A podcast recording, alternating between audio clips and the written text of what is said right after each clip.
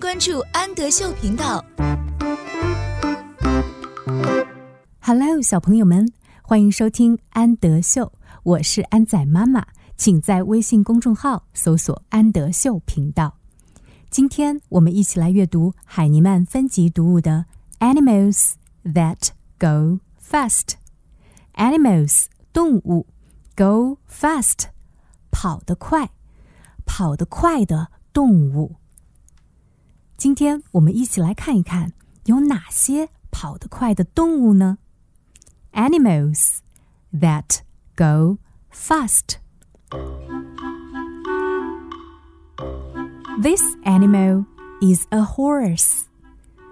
Animal 是动物的意思，horse 是马。这只动物是一匹马。A horse can run fast. Run 是跑步， 一只马会跑得很快。This animal is a horse. A horse can run fast. This animal is a big cat. Big cat 表示大猫，也可以表示美洲虎。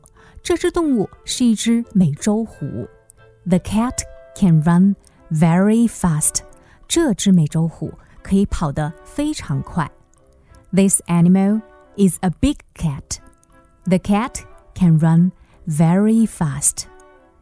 This animal is a penguin. Penguin 是企鹅。这只动物是一只企鹅。Penguins can swim fast. 它们会游泳，swim。企鹅会游泳非常快。This animal is a penguin. Penguins can swim fast. This animal is a shark. Shark 是鲨鱼。Sharks can swim fast too. 鲨鱼也会游泳很快。This animal is a shark. Sharks can swim fast too. This animal is a big bird. 这只动物是一只大鸟。 Birds can fly very fast. 鸟会飞得非常快，fly 飞翔。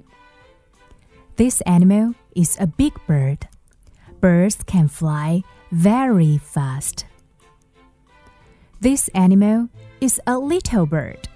这只动物是一只小鸟，little 小的。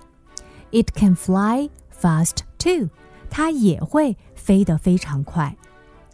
This animal is a little bird. It can fly fast too. This animal is a deer.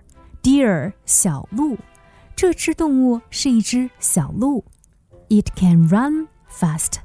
它会跑得非常快。This animal is a deer. It can run fast. This animal is a big turtle. Turtle 海龟。这只动物是一只大海龟。It cannot run fast. Can 是能够，cannot 表示不能，not 表示不。It cannot run fast. 它不能跑得很快。This animal is a big turtle. It can not run fast.